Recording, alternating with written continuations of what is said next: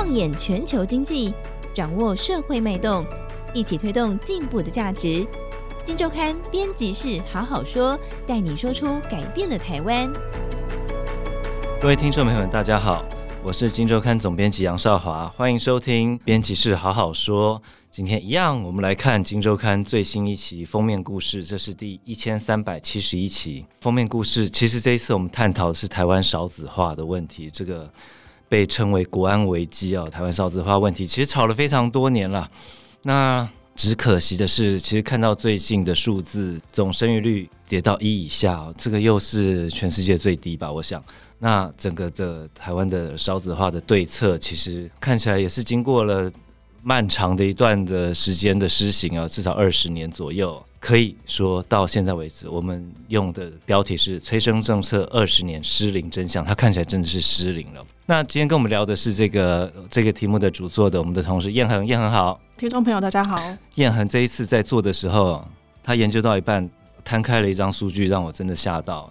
我们的总生育率整个往下掉，一路崩盘式的这样，像溜滑梯一样。但是呢，大家可能没有注意到，台湾的统计上叫做有偶女性，是吧？就有偶就有配偶啊，或者是白话说已婚妇女，他们的生育率其实没有掉，甚至如果你跟多年前可能二十年前比，我还是往上升的。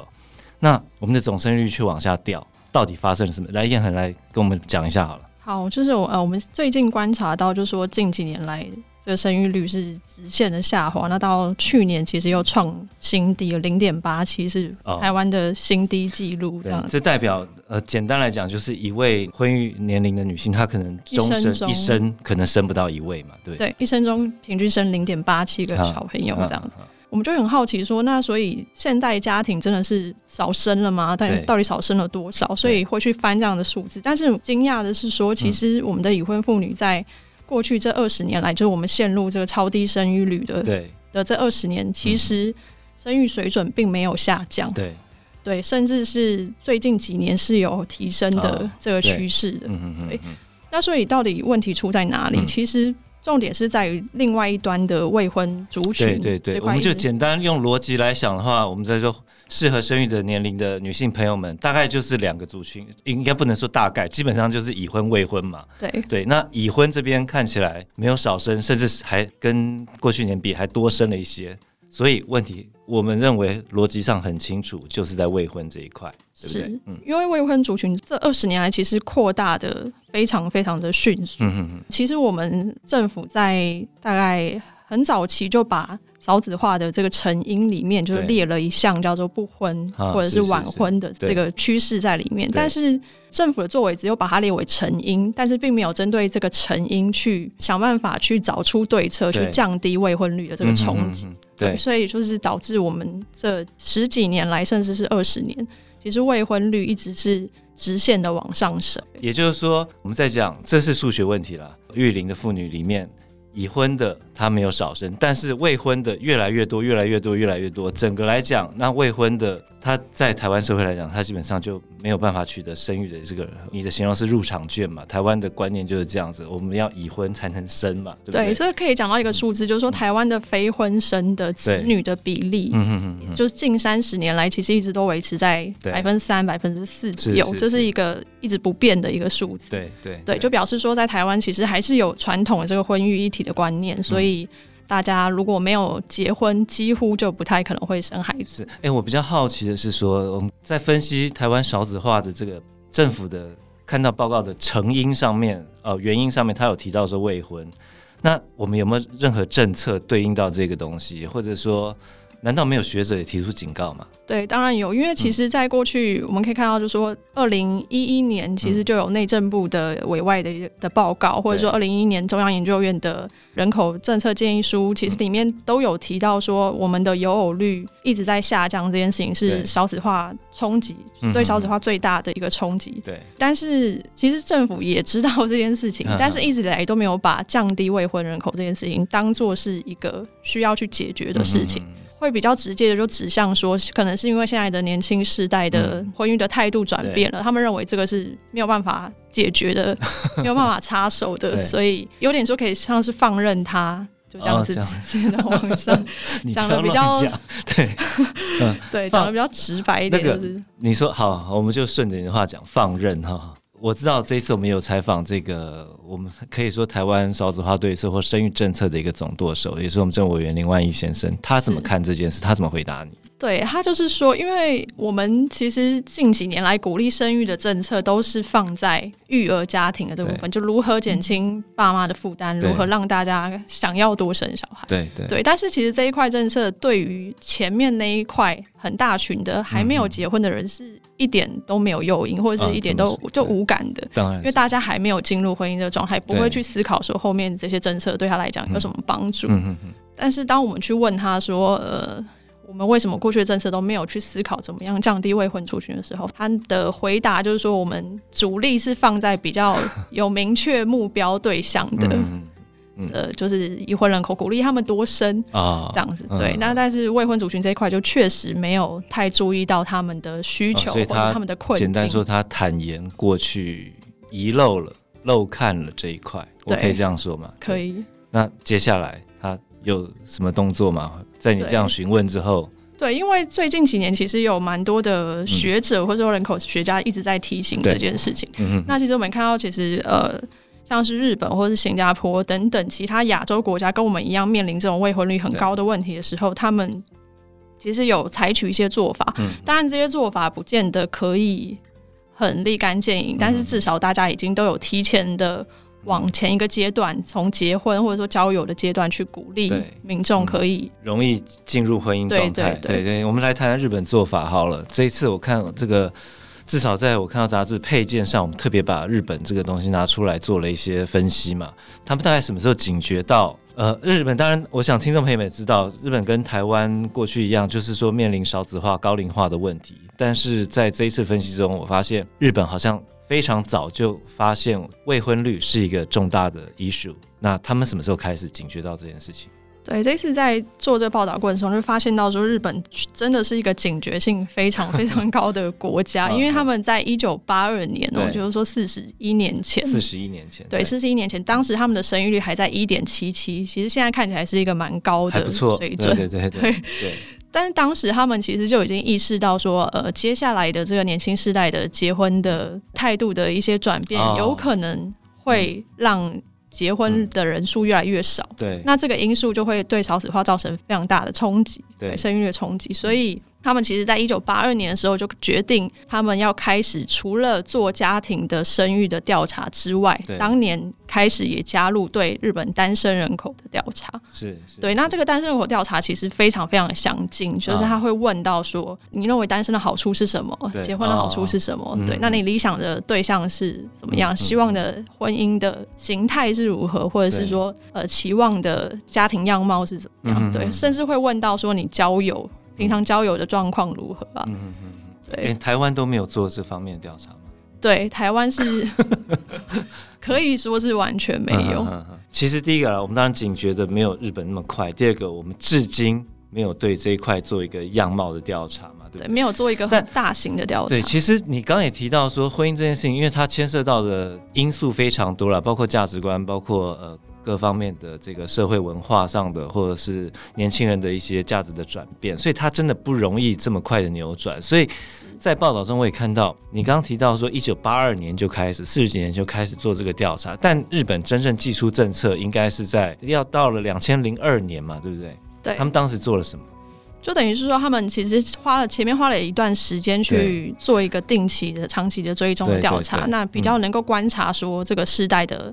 年轻人到底对结婚的想法是怎么样？对，嗯、对，那到了两千零二年左右就开始，因为他们也意识到就是少子化的问题很严重，对，开始定定了很全方位的少子化的政策。嗯、那在这里面，其实他们就把支援婚姻、支援结婚这件事情，对，当做一个很重要的一个一个标的。对对，所以其实可以看到，他们一直都有在落实支持想结婚的人、民众结婚这件事情。对对，那其实他们。的做法就包含说，中央政府其实跟地方是非常非常紧密的合作的，就是他们会给地方政府很多的预算去办他们所谓的婚火。婚火，婚火就是为了进入婚姻而举办的一些活动。对，对，但是这个婚火其实不像我们台湾想象的那种，就是呃内政部办的或者公务机关办的那种非常制式 那种媒婆式的那种 联谊的活动。他们其实是很多元的，就是会结合一些地方的一些特色。办一些比较年轻化的活动，然后真的是让大家可以来这边交朋友，对，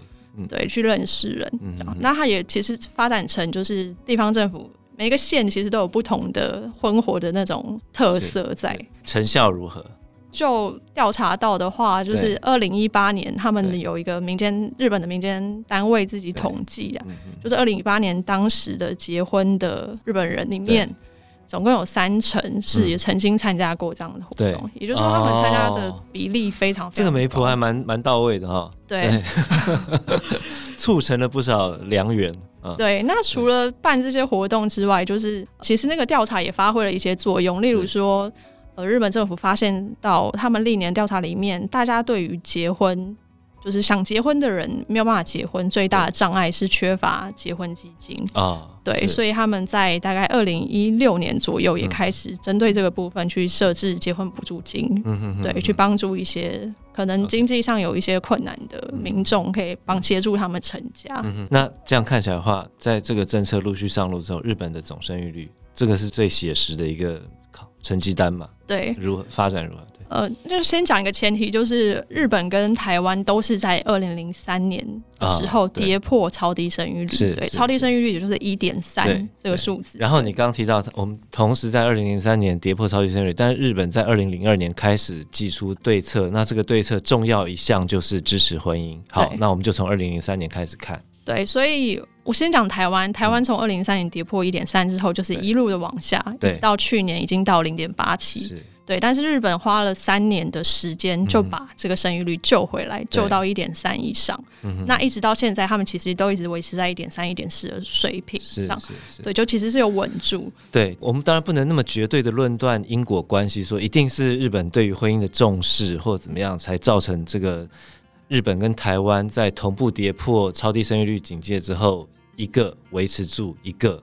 台湾不断的往下崩，我们不能这么绝对的论断，但是这个这样的分析当中，必然我们可以认为必然是这个东西扮演了一定的重要角色，因为台湾就是没有顾虑到这一块嘛，我可以这样说嘛，对不对？对，OK，我们连调查它的样貌都没有做，呃，那黄论提出这个相对应的有效对策，不过。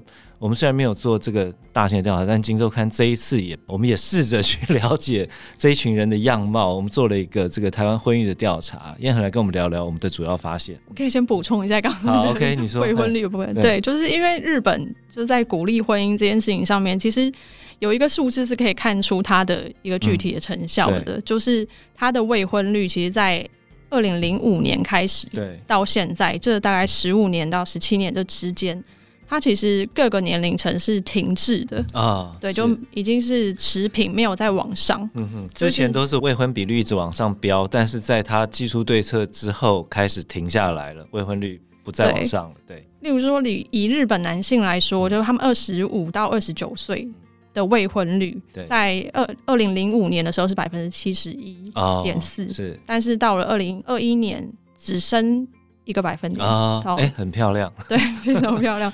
那其他年龄层其实也差不多，都是在升一个百分点、两个百分点左右。是是是。但是如果你看台湾的数字的话，就非常的惊人。例如说，我们的台湾的女性未婚率，二十五到二十九岁，在二零零五年的时候是百分之七十，那到现在是百分之七十九点一。哦。对，那三十到三十岁其实更夸张，就是之前是百分之三十七，那到现在已经冲到百分之五十。对，就是都是以一个很大幅度的，没错没错没错，在在飙升。再次强调，再次证明日本的媒婆是有用的，台湾没有这样的媒婆，政府没有担任这样角色。好，那刚聊到说，我们这次做了一个调查，其实对于未婚族群也有一些样貌或他们关心的事情的一些发现，来也很聊聊。对，因为我们在讨论未婚族的时候，也会很好奇说，因为未婚族群里面分了蛮多种人，对。对，就是它的结构到底是怎么样？其实我们也很好奇，对，对，所以我们就做了这样的一个调查。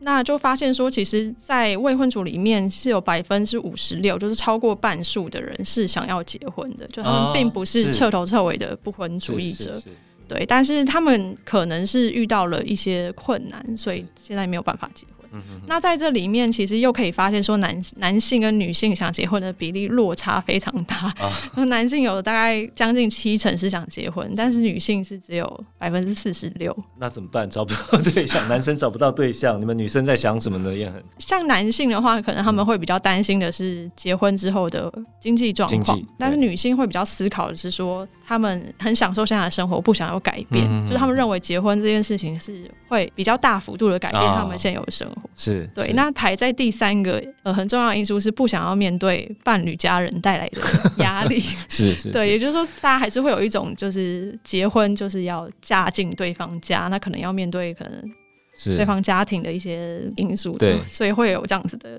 一些考量。嗯哼哼，但你说的这个真的就是要靠文化上的一些价值观上的一些调整嘛，对不对？对，这确实是一条漫漫长路，不过至少。